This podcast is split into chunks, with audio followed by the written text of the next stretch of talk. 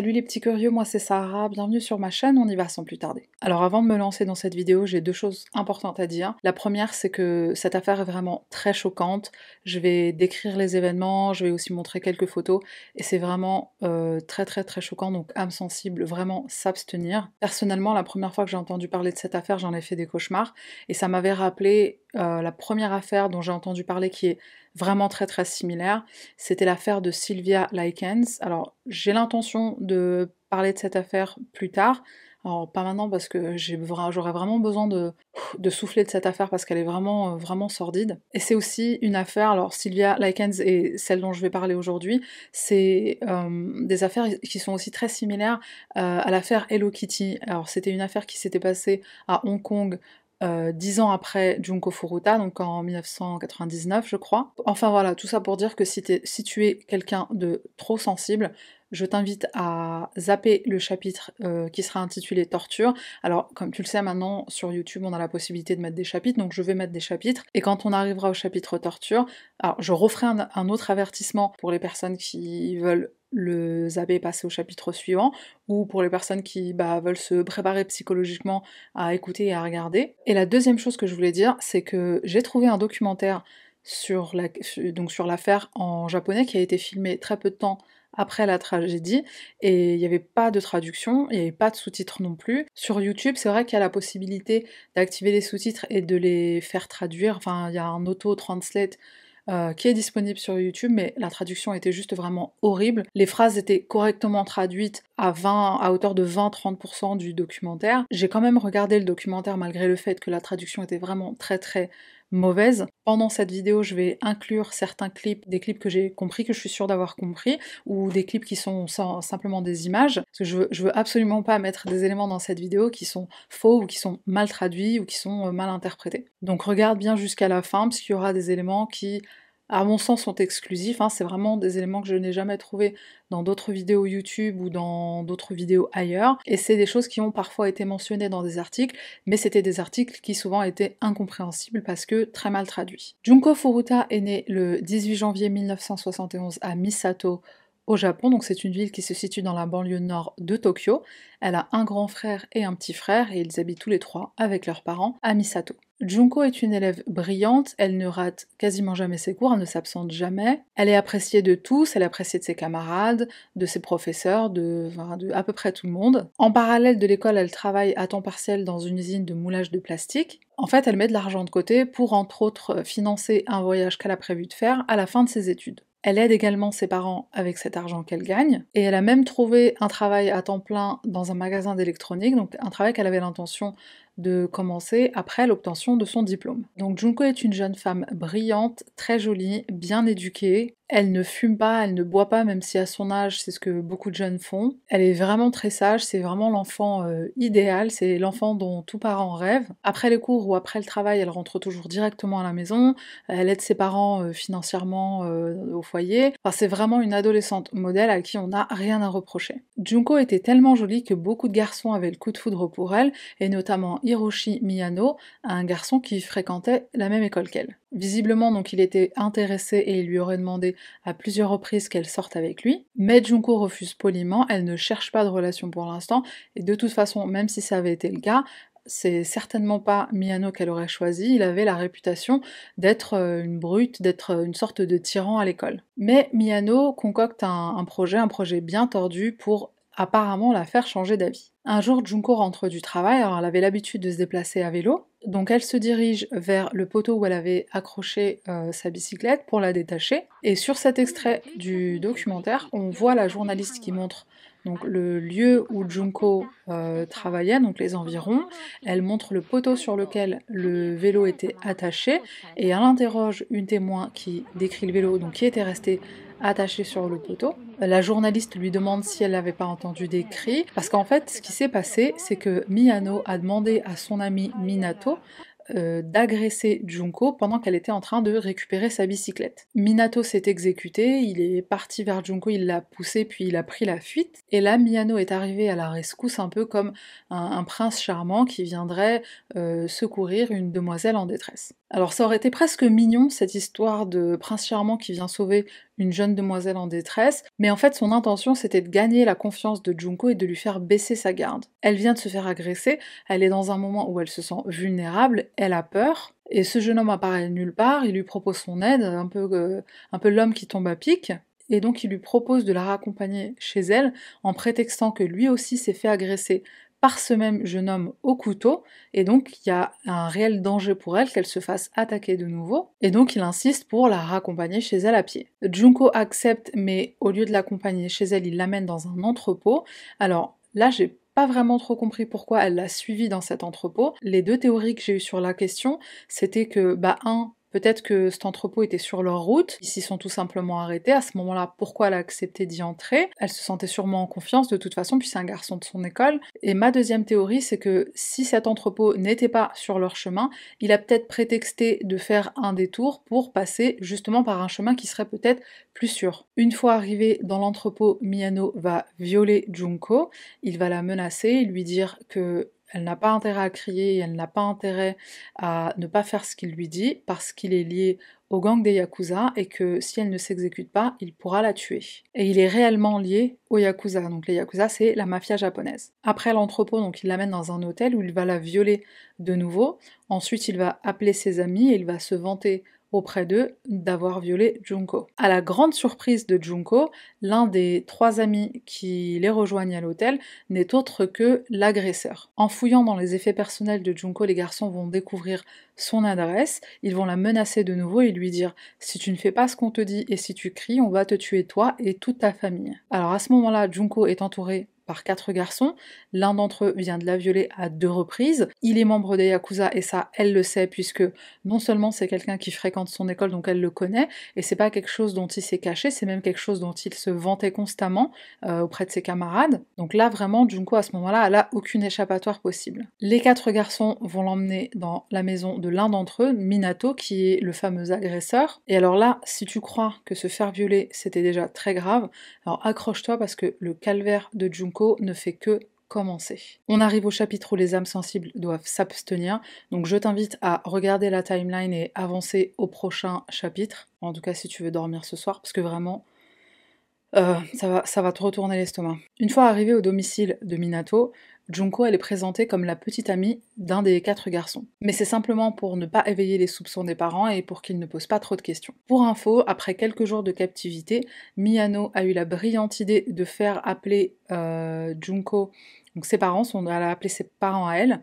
en leur disant qu'elle avait fugué, qu'elle était chez des amis, qu'elle était euh, saine et sauve, que tout allait bien. Il est possible qu'à ce moment-là, les garçons se soient rendus compte les parents de Junko avaient appelé la police, et en effet, ils les avaient appelés donc deux jours après qu'elle ne soit pas rentrée du travail. Et donc, je suis quasiment sûre qu'ils l'ont qu'ils l'ont su, parce que au téléphone, ils ont bien insisté pour que Junko dise à ses parents de faire arrêter les recherches. Mais de toute façon, qu'il l'ait su ou pas, cet appel téléphonique, il avait pour but que s'il y avait des recherches, qu'elles prennent fin, euh, ou s'il y avait l'intention de, recherche ou d'une enquête policière, que, que ça ne se fasse pas du tout. Lors de sa captivité dans la maison de Minato, voilà ce qui est arrivé à Junko.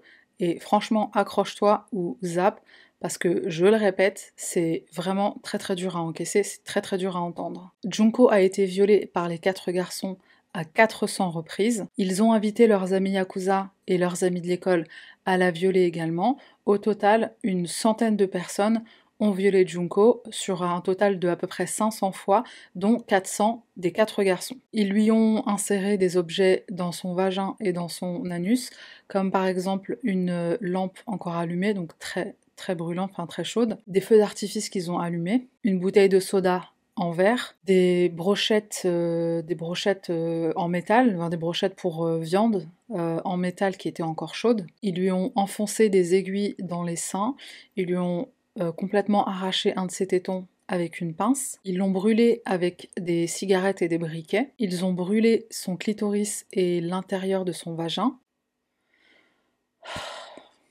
Il la frappait pendant qu'il l'obligeait à danser et chanter, et il l'obligeait à continuer euh, de danser et de chanter malgré les coups qu'elle recevait. Il l'allongeait par terre et il lui sautait sur la tête à, tour de rôle. Il l'accrochait au plafond et il, enfin, il la battait comme un sac de frappe. Sur son ventre, il lui jetait des haltères. Certains jours, elle ne mangeait pas ou très peu et parfois il lui faisait manger des cafards vivants. Il l'obligeait à boire sa propre urine. Souvent, elle était forcée de rester toute nue. Parfois, la nuit, il la faisait dormir sur le balcon sans matelas, sans couverture. Il faut se rappeler qu'elle a été kidnappée le 25 décembre, donc on est en plein hiver. Au bout de 16 jours de ce cauchemar, un des garçons qui a violé Junko, alors pas un des quatre, un des, un des 100 en fait, un des autres, il a culpabilisé d'avoir participé à, la torture et au viol. Il s'est confié à un de ses grands frères. Donc son grand frère en a parlé à leurs parents, et leurs parents à leur tour ont décidé d'appeler la police. La police arrive au domicile des Minato et ils leur disent bah voilà, on a reçu un appel nous disant qu'une jeune fille était ici, qu'elle était kidnappée, torturée, violée, etc. Donc on est là pour vérifier. Les parents font comme s'ils ne savaient pas du tout de quoi il était question, et ils vont même jusqu'à inviter la police à entrer et vérifier d'eux-mêmes. Et pour la police, ça c'était une preuve suffisante de leur innocence. Si vraiment il y avait une jeune fille dans leur maison en train de subir tout ça, euh, ils les auraient pas invités à entrer et vérifier d'eux-mêmes. Donc ils sont partis, au revoir, merci et désolé du dérangement. Alors, faut savoir que la procédure euh, dans ce cas-là, pour la police, c'est de rentrer et de vérifier, peu importe ce que les gens disent. Et ça, ils l'ont pas fait. Ils n'ont tout simplement pas suivi les procédures, la procédure dans ce cas-là. Après 20 jours de, captivité et de, torture, en fait, j'aime pas le mot torture parce que euh, je pense que pour Junko et pour euh, l'affaire Hello Kitty et pour Sylvia Likens aussi, parce que c'était des affaires similaires, je pense qu'il faudra inventer un mot plus fort que torture, parce que vraiment, ça résume pas euh, bien ce qu'elles ont subi. Enfin bref. Donc après 20 jours de, de, tout ce cauchemar, Junko, elle a réussi à accéder au téléphone de la maison des Minato. Elle a appelé la police et elle s'est fait prendre par Miyano.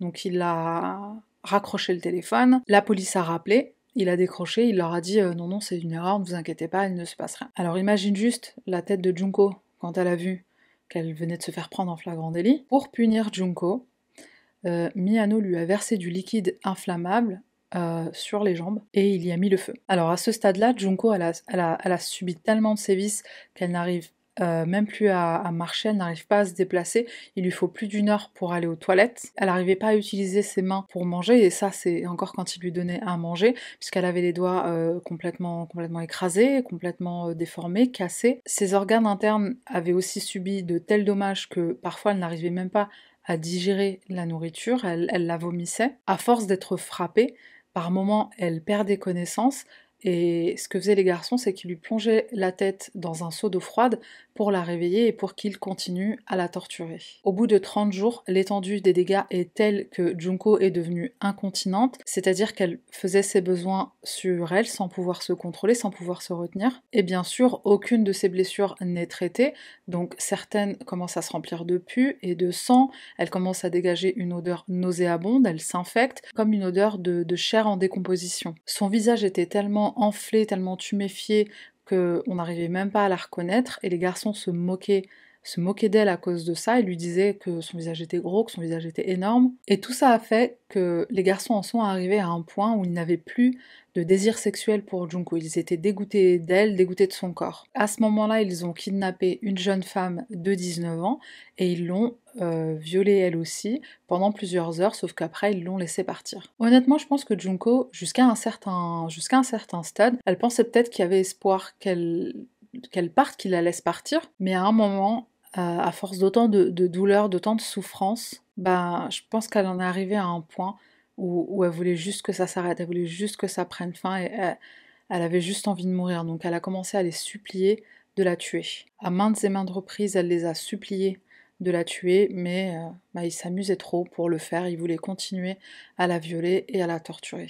Le 4 janvier 1989, les garçons proposent à Junko de faire une partie de Mahjong. Et malgré toutes ses blessures et le fait qu'elle meure de faim, Junko gagne la partie. Alors ça, ça les a euh, mis hors d'eux, ça les a rendus fous de rage et ils se sont acharnés sur elle encore plus qu'à l'accoutumée. Ils l'ont frappée avec des barres métalliques, ils lui ont brûlé les paupières avec de la cire chaude, ils l'ont forcée à se lever et lui ont frappé les jambes avec des bâtons en bambou et des clubs de golf. Et comme certaines de ces blessures se rouvraient et que du pu et du sang en sortait, les garçons ont pris des sacs plastiques et se sont couverts les mains pour pouvoir continuer à la frapper sans se tâcher. À ce moment-là, Junko a commencé à convulser, mais là les garçons ont cru qu'elle faisait semblant, et pour la punir de faire semblant, ils ont encore une fois pris du liquide euh, inflammable, ils lui ont aspergé les jambes à nouveau, alors euh, sachant qu'elle n'avait même pas encore guéri de, des brûlures qu'elle avait subies la première fois,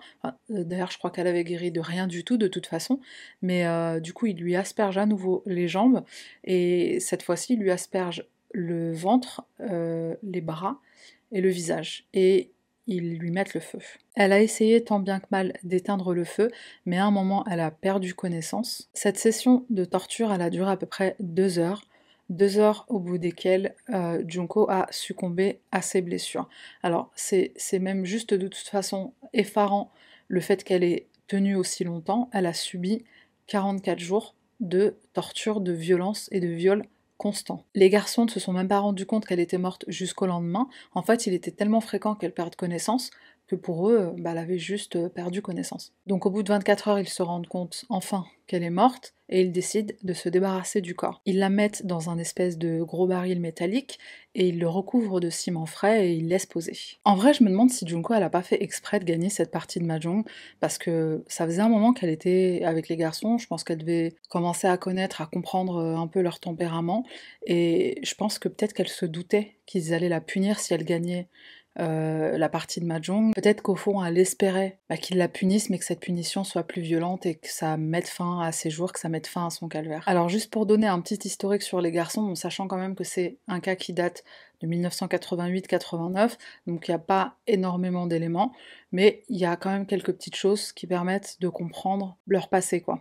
Alors concernant Miyano, donc qui est le leader, qui est le kidnappeur et qui est à l'origine de ce crime. Il est né en 1970, donc il a à peine un an de plus que Junko. Alors sa situation de famille est plutôt chaotique, ses parents se disputent très souvent. Il est violent dès son plus jeune âge, il se bat avec ses camarades de classe, il se bat euh, dehors avec les garçons dans la rue, il vole, il endommage euh, un peu tout ce qui lui tombe sous la main, il tyrannise un peu tout le monde, il en est même devenu à être violent avec ses propres parents. Et ses parents étaient tellement désespérés qu'ils sont allés à son école pour leur demander de l'aide. Moi, c'est quand même grave d'en arriver à demander à l'école. Euh, aidez-moi à élever mon fils, quoi. Il avait commencé à pratiquer le judo quand il était en primaire et il était vraiment devenu passionné du judo, il aimait beaucoup. Sauf que retournement de situation, c'est quand même, euh, c'était quand même euh, drôle, je trouvais. Pour le coup, c'était lui qui se faisait tyranniser quand il allait à ses cours de judo par ses camarades qui étaient plus âgés que lui. À un moment, il commence à sécher les cours au point où il ne va quasiment plus à l'école et il commence à travailler. Alors en fait, il sortait avec la sœur de Minato, je crois que c'est Minato. Il voulait se marier avec elle, mais il ne gagnait pas assez d'argent à son travail.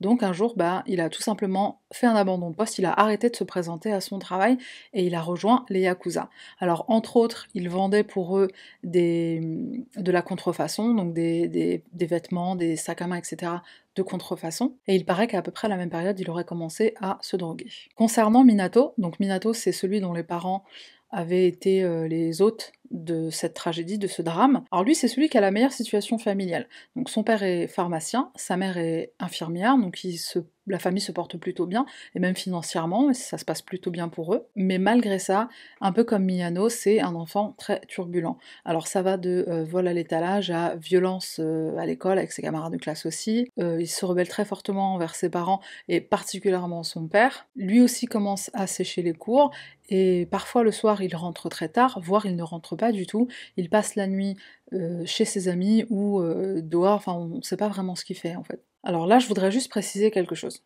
Je dis pas que les parents de Minato n'étaient pas au courant, c'est clair qu'ils étaient au courant de ce qui se passait sous leur toit, ils savaient très bien que quelque chose n'allait pas, mais c'est vrai qu'ils étaient souvent absents puisqu'ils travaillaient énormément. La conséquence de, leur absence, c'est ce qui euh, non seulement leur a permis d'avoir bah, beaucoup de, temps à la maison où il n'y avait personne pour les entendre et pour entendre ce qui se passait, donc toute la torture et les viols, etc.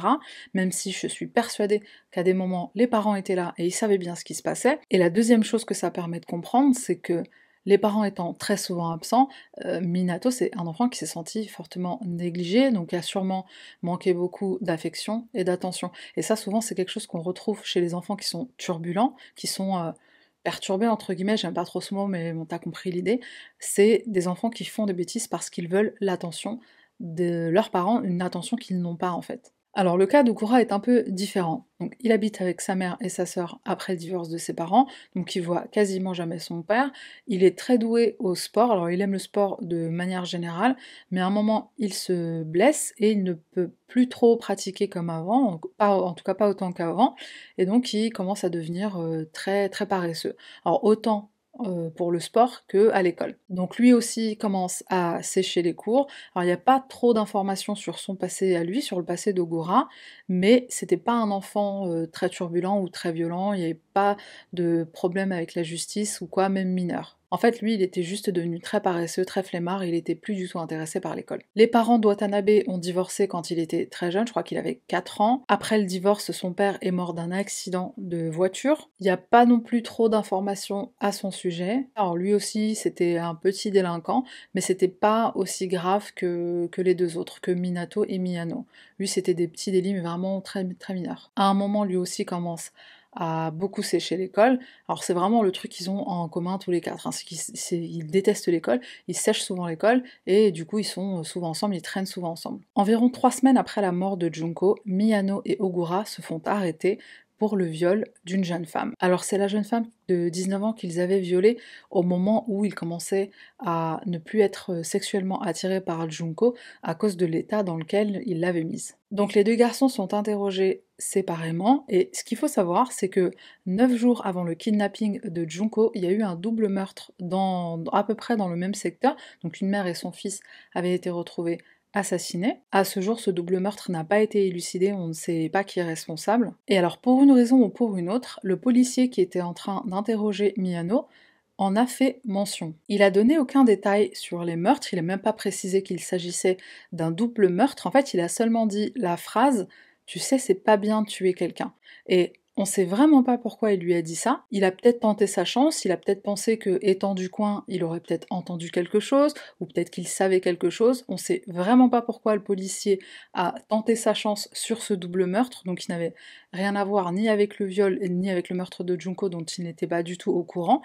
Et là, Miyano, il pense que son pote qui est dans la salle d'à côté, il pense qu'il a confessé, il pense qu'il a avoué le meurtre de Junko. Et donc là, il est persuadé qu'il est en train de lui parler de Junko, et donc il avoue et lui dit absolument tout. Imagine juste la surprise du policier quand non seulement il s'aperçoit qu'il n'a pas un violeur devant lui, mais qu'il a un violeur assassin, et en plus, quand il lui raconte les détails de ce qui s'est passé. Il a dû juste tomber des nues, le mec, quoi. Donc les deux garçons indiquent à la police comment et où ils se sont débarrassés du corps. Donc ils leur donnent la localisation du baril, ils leur disent là où ils l'ont abandonné. Et là sur les images, on peut voir donc euh, l'endroit comme il était à l'époque, puisque maintenant c'est devenu un parc. Mais donc ça c'est donc c'est bien les images de l'endroit où a été retrouvé le baril avec le corps de Junko à l'intérieur. Alors faut savoir que avant tout ce qui s'est passé, Junko, elle mesure, je crois qu'elle mesure 1m60, 1m63, et elle pesait 51 kg. Quand ils ont retrouvé son corps, elle ne pesait que 35 kg. Quand les parents de Junko ont été informés, bah, non seulement du fait que leur fille était morte, mais qu'en plus elle avait subi tout ce qu'elle a subi, donc le, les viols à répétition et toute la torture, et donc ils, lui ont ils leur ont donné bah, tous les détails, la mère de Junko s'est évanouie et elle a été admise en hôpital psychiatrique. Les quatre garçons sont arrêtés et comme ils sont mineurs au moment des faits, à l'exception de l'un d'entre eux, leur identité n'est pas révélée, et c'est pour ça que quand on fait des recherches Google, on retrouve souvent ces photos où leurs yeux sont cachés. On ne connaît pas non plus leur nom, euh, parce qu'il faut savoir qu'au Japon, quand on est mineur, on a le droit à l'anonymat dans le cas d'une euh, poursuite judiciaire, peu importe euh, le crime, peu importe le délit. Mais l'information a fuité à la presse puisque un des journalistes japonais a estimé que la gravité du crime était telle que ces garçons ne méritaient pas l'anonymat. là, je pense qu'on peut tous être d'accord avec ça. Ils ont tous plaidé coupables pour coups et blessures qui ont causé la mort, ils n'ont pas plaidé coupables pour meurtre. Ça fait vraiment penser à l'affaire Twitter, ça. En juillet 1990, Miyano, le leader, est condamné à 17 ans de prison. Minato est condamné à 4 à 6 ans de prison. Watanabe 3 à 4 ans et Ogura 8 ans. Alors ils ont tous fait appel de leur sentence, sauf Ogura, et il se trouve que, bah, comme dans l'affaire euh, Twitter, leur sentence a été euh, bah, augmenter en fait, et c'est bien fait pour eux. D'ailleurs, j'estime qu'ils n'ont pas reçu assez. Je sais pas si le juge s'est senti insulté, genre euh, t'estimes que j'ai mal fait mon travail, bah je t'en rajoute pour la peine. Et puis je sais pas si c'est quelque chose qui arrive souvent au Japon, mais c'est exactement ce qui s'est passé dans l'affaire du tueur de Twitter. Donc moi perso je trouvais que c'était une bonne chose. Et le public aussi était plutôt content que leur sentence ait été augmentée parce que personne n'était d'accord du fait que leur sentence soit aussi légère tout simplement parce qu'ils étaient mineurs. La sentence de Miyano est passée de 17 à 20 ans. Il a été libéré en 2009 et il a changé son nom. Maintenant, il s'appelle Hiroshi Yokoyama. Ses parents ont dû vendre leur maison parce qu'ils ont dû payer euh, des dommages à la famille Furuta. Ils ont dû leur verser la somme de 50 millions de yens, ce qui à l'époque correspondait à à peu près 350 000 euros. La sentence de Minato est passée de 3-4 ans à 5-9 ans. Alors lui, une fois qu'il a été libéré, il a essayé de se lancer dans le Muay Thai. Alors je sais pas s'il pensait vraiment qu'il allait percer, qu'il allait devenir célèbre, qu'il allait devenir connu. C'est absolument pas arrivé, c'est bien fait pour sa gueule. Ce qui s'est passé, c'est qu'à chaque fois qu'il était sur le ring et qu'il avait un combat, les gens l'appelaient Concrete. Alors, Concrete en japonais ça veut dire concrete et concrete en anglais ça veut dire ciment. Parce qu'il faut savoir que cette affaire au Japon elle a été surnommée l'affaire de la jeune lycéenne recouverte de ciment. Puisqu'en effet son corps avait été retrouvé donc dans le baril et, le baril était recouvert de ciment. La sentence de Watanabe est passée de 3-4 ans à 5-7 ans. Alors lui j'ai pas eu trop d'informations sur ce qui s'est passé après. Ogura a été libéré en 1999. Alors à un moment il a trouvé un travail puis pour une raison ou pour une autre, il a arrêté et il est retourné travailler avec les Yakuza. Lui aussi, il a changé son nom, maintenant il s'appelle Shinsaku Yuzuru. Alors faut savoir que lui, euh, à sa sortie, il s'est vanté du meurtre de Junko. Et quelques années après le meurtre, alors je crois que c'était une dizaine ou une quinzaine d'années, il a essayé de tuer un homme. Alors, il y a des sources qui disent que il a essayé de le tuer parce que sa femme l'avait trompé avec lui. Il y en a d'autres qui disent que c'était une dispute à cause d'une place de parking.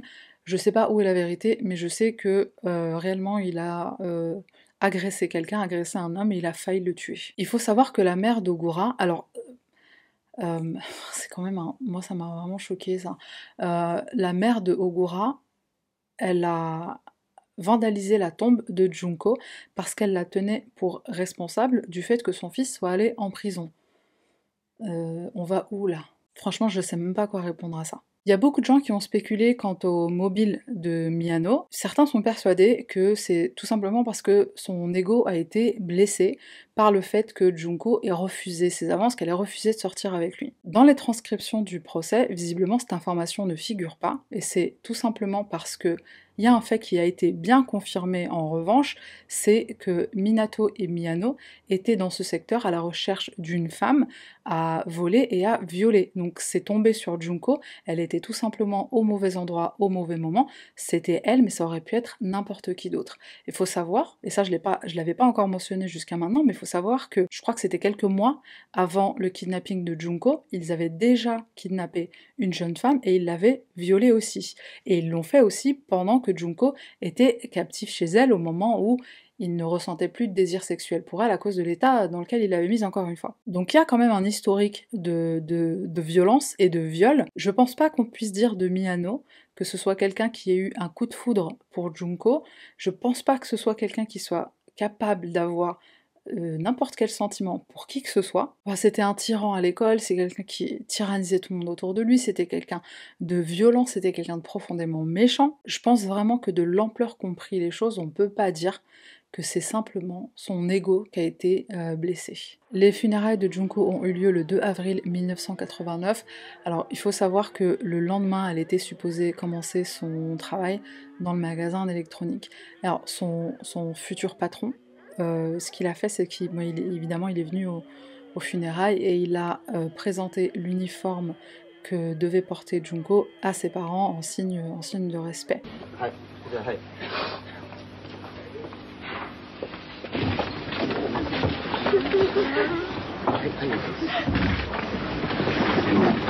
Et le directeur du lycée que Junko fréquentait a fait la même chose, donc il a présenté le diplôme de Junko à ses parents, parce qu'elle l'avait elle l'avait obtenu en fait, elle avait réussi ses examens. À ses funérailles, une amie de Junko s'est exprimée et elle a dit Jun-chan, tu es revenu parmi nous. Je n'aurais jamais pensé te revoir de cette façon. Tu as dû tellement souffrir. Le happy qu'on a fait pour toi pour le festival de l'école te va tellement bien. On ne t'oubliera jamais. J'ai entendu dire que le directeur de l'école t'a donné ton certificat d'études, donc ton diplôme. On a obtenu notre diplôme ensemble, nous tous. Jun-chan, il n'y a plus de douleur, il n'y a plus de souffrance repose en paix. Quand elle parle de happy, en fait, un happy, c'est un habit traditionnel japonais qui ressemble à ça, et c'est un habit qui est porté lors de festivals japonais. Il y a un élément que j'ai retrouvé à plusieurs reprises et dans différents articles, donc je me suis dit que j'allais le mentionner ici, c'est le fait qu'une actrice qui s'appelle Ai Ijima, si je prononce bien son nom. Donc c'est une actrice de film pour adultes. Euh, visiblement, elle était impliquée dans l'affaire de Junko Furuta. Alors, on ne sait pas trop en quoi exactement elle est impliquée. Certaines des rumeurs disent qu'elle sortait avec Hiroshi Miyano.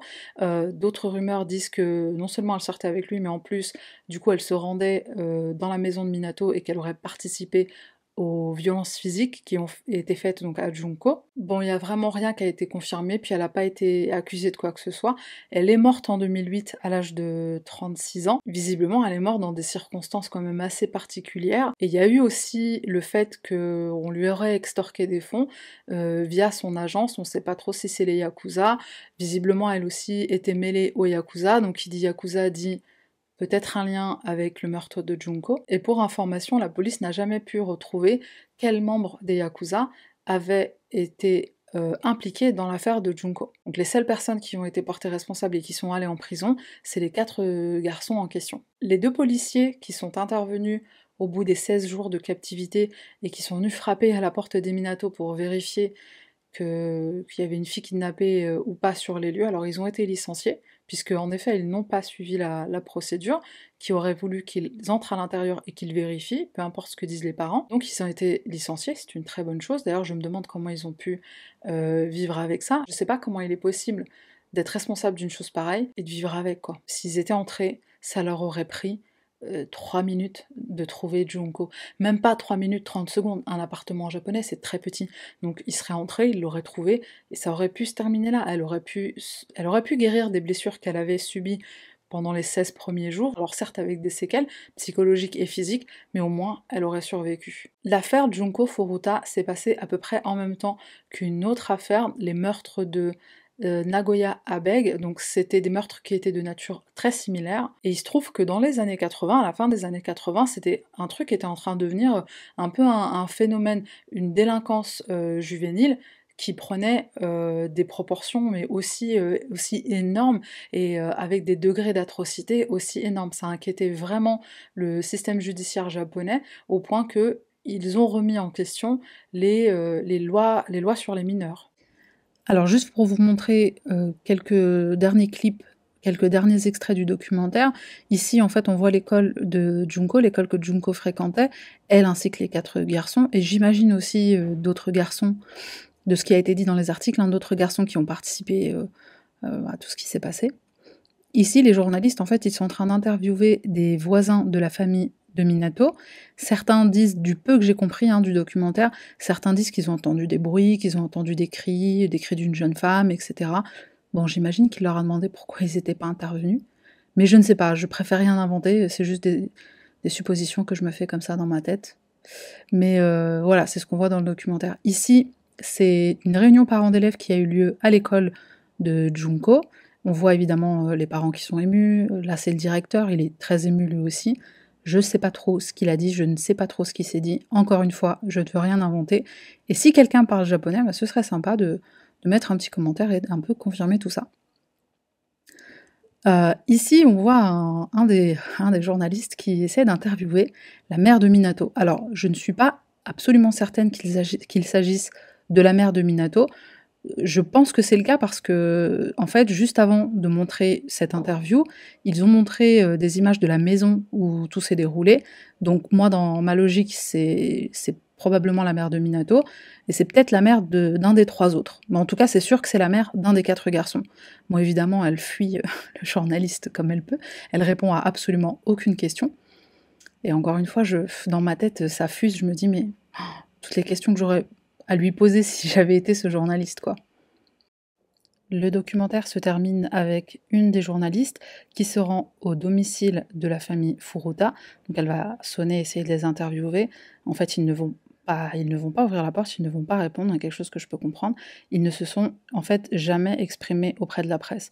Je crois qu'ils ont déménagé de Misato, ils n'y habitent plus, mais en fait personne ne sait vraiment ce qui leur est arrivé après cette tragédie. La dernière chose que je voudrais dire, c'est que j'ai jamais autant fouillé internet pour faire une de mes vidéos et c'est tout simplement parce que bah, il y avait la barrière de la langue, il y avait beaucoup d'articles qui étaient en japonais. Alors certains étaient très bien traduits et d'autres étaient euh, traduits mais des phrases qui n'avaient absolument aucun sens. Et il y a aussi le fait que cette affaire remonte à 1988-1989 donc c'est vraiment très vieux. Dernière chose, alors vraiment dernière chose, euh, dans mes recherches j'ai trouvé un commentaire à la suite d'un article, un article qui est en anglais en plus, hein, donc si quelqu'un veut le lire. Dans un des commentaires, il y a quelqu'un qui dit avoir trouvé le compte Twitter de Minato. Et en fait, il poste même plusieurs liens vers des posts, vers des tweets qu'il qu'il aurait écrits, des tweets dans lesquels il est question de l'innocence de Minato. Donc, a priori, si c'est bien son compte, il a posté des messages où il dit en gros euh, bah, euh, Minato a engagé des avocats pour innocenter son nom, blablabla. Enfin, je les ai pas, j'ai pas lu tous les tweets. Il faut savoir qu'ils sont en japonais, mais il y a la possibilité de les traduire. Et sur, Twitter, la traduction est vraiment très bonne. si jamais tu es curieux et si jamais tu veux regarder, bah, je mettrai le lien aussi en barre de description. Franchement, cette vidéo, elle était dure à faire. Faut que j'arrête de dire ça, parce que c'est vrai que toutes les vidéos sont dures à faire. Mais celle-là, elle était vraiment particulièrement euh, horrifiante. Je sais pas si ça se dit horrifiante, je sais plus. Il est 2h30 du matin, je pense que je vais pas réussir à dormir, parce que vraiment, cette histoire, elle m'a fait trop de la peine. Une jeune fille de 17 ans, sa vie volée de la plus horrible des façons, quoi, mais... On va passer au, Ouais, j'ai même pas le cœur à le faire, mais on va passer au random item review. Bon, faut que je termine avec quelque chose de positif parce que je veux que tu ailles dormir. je veux que tu dormes ce soir. Le random item de ce soir, c'est ce livre. Il est en anglais, hein, mais évidemment il existe en français. Donc en français, c'est des fleurs pour Algernon. Je sais pas si tu connais, je sais pas si tu l'as déjà lu. Alors, si je peux te faire une recommandation, une requête, si je peux te donner un ordre. Ne lis pas ce qui est écrit derrière, ne te renseigne pas sur le livre, fais-moi confiance, achète-le et commence à lire directement. Perso, je suis quelqu'un qui lit beaucoup, et des fois, il m'arrive de, bah, prendre un livre au hasard et de le, lire. Et je pense que, il me semble que c'est ce que j'ai fait. Ça fait longtemps que je l'ai lu, mais il me semble que c'est ce que j'ai fait avec celui-ci. Et honnêtement, j'ai été agréablement surprise. Je pense que si tu lis ce qui est écrit derrière et si tu sais à peu près de quoi ça parle, je trouve que ça gâche un peu le plaisir. Et le truc, c'est que quand tu lis au départ, enfin, quand tu lis comme ça, et au début, tu vas être un peu choqué, tu vas dire mais oh mais il y a trop de fautes d'orthographe, qu'est-ce qui se passe, il y a un problème. Euh, tu comprends vite en fait au bout de à peine quelques pages, tu comprends euh, ce qui se passe, tu comprends le sens de la narration et tu comprends où ça va. Prépare un mouchoir hein, parce que c'est sûr qu'à un moment donné tu vas pleurer. Mais voilà, faut pas que j'en dise trop. Il faut que j'arrête là, je pense, parce qu'il faut pas que faut pas que j'en dise trop. Si tu connais cette histoire, si tu connais ce livre et que tu l'as déjà lu, laisse un commentaire, mais ne spoile pas non plus, parce que si jamais il y a des gens qui lisent les commentaires et qui veulent lire le livre et qui ne l'ont pas lu, bah ne les spoile pas. Mais dis-moi quand même ce que t'en as pensé. Et voilà, c'est tout pour moi. Encore une fois, merci d'avoir regardé. Merci à toutes les personnes qui nous ont rejoints récemment.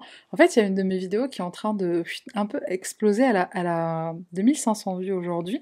Pour moi, 2500, c'est énorme, c'est beaucoup. Je suis vraiment très contente. C'est c'est vraiment énorme. Donc du coup, ça apporte un peu des, nouveaux, des nouveaux abonnés, donc ça ne peut que me faire plaisir. Alors, bienvenue à toutes les personnes qui nous ont rejoints récemment, merci beaucoup, ça me fait très plaisir. Et les nouveaux commentaires me font très plaisir aussi. Et j'aime bien parce qu'il y a des gens qui m'ont fait des critiques euh, constructives, mais de façon euh, vraiment, vraiment sympa, quoi. Et moi, je suis demandeuse de ça, hein. si je peux améliorer quoi que ce soit, bah, je le fais vraiment avec plaisir. Après tout, c'est des vidéos que je fais pour que les gens regardent, donc s'il y a un problème de son, ça m'a été, euh, ça m'a été dit à plusieurs reprises. Et le truc, c'est que j'ai un micro qui est très bon. Le truc, c'est qu'il faut juste que je sache le positionner. Et du coup, je pense que tout le monde a remarqué que j'ai une nouvelle chaise maintenant. Et en fait, ben maintenant j'ai des accoudeurs. Parce que le problème, c'est que dès que je posais mes coudes, voilà, je les mettais là parce que je commençais à parler un peu avec les mains. Et du coup, ben, dès que je bougeais un peu le bureau, et eh ben, ça faisait des problèmes, des interférences avec mon micro. Mais du coup maintenant je suis beaucoup mieux positionnée, je suis beaucoup mieux installée et euh, je pense qu'il y aura plus de problèmes de son, je vais vraiment faire attention à ça. Merci aux personnes qui ont relevé ça. N'hésite pas à t'abonner à la chaîne hein, si c'est pas déjà fait, n'hésite pas à laisser un commentaire et on se retrouve la semaine prochaine. Bye